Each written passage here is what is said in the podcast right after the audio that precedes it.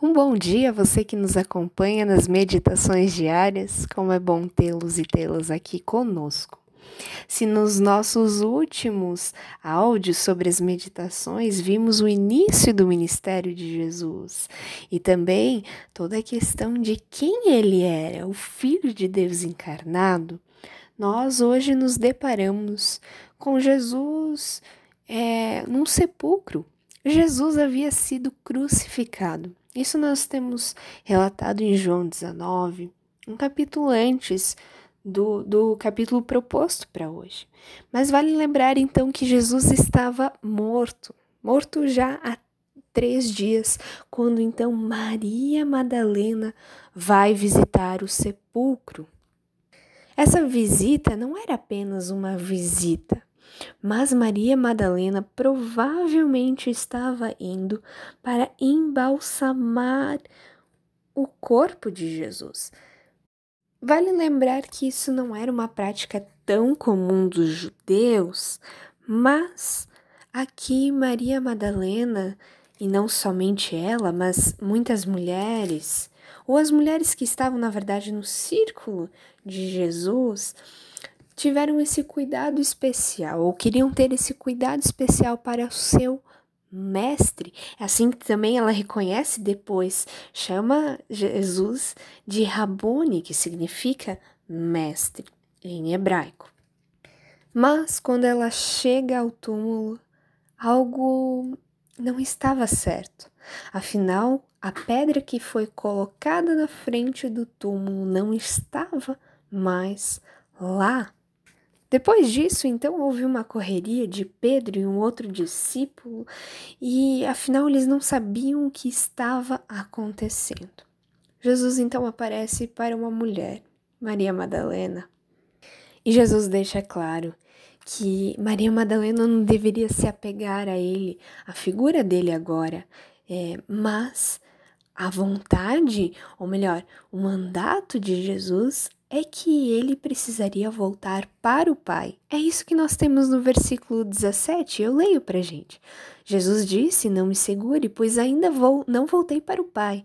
Vá, porém, aos meus irmãos e diga-lhes: Estou voltando para o meu Pai e o Pai de vocês, para o meu Deus e Deus de vocês. E Jesus também aparece em outro, outros momentos para os discípulos, também mostrando quem, o que havia acontecido. Jesus ressuscitou. Jesus, tudo aquilo que ele falou aconteceu. A morte foi vencida em Cristo Jesus. Não há mais condenação em cima de nós porque Cristo assumiu ela. Mas algo que me impacta muito nesse texto é o último trecho onde Jesus aparece então para Tomé, aquele que não creu a princípio.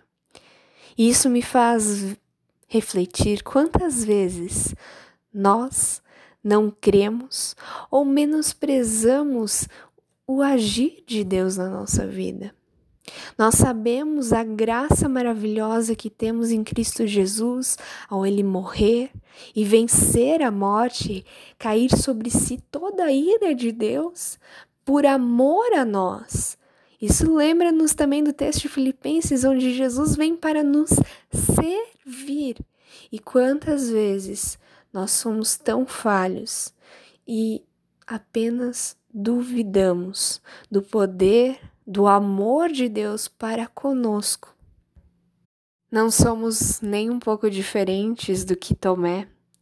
Tomé, ele só acredita em Jesus quando ele encosta nas feridas onde os pregos então foram colocados na carne de Jesus. E aí Jesus então dá uma resposta. No versículo 29 ele diz: Porque você viu, você creu? Felizes os que não viram e creram. Bom, talvez você e eu não não vimos Jesus nesse ato da ressurreição ou no seu ministério, mas o Espírito Santo nos pode nos conduzir a crer mesmo assim através da sua palavra.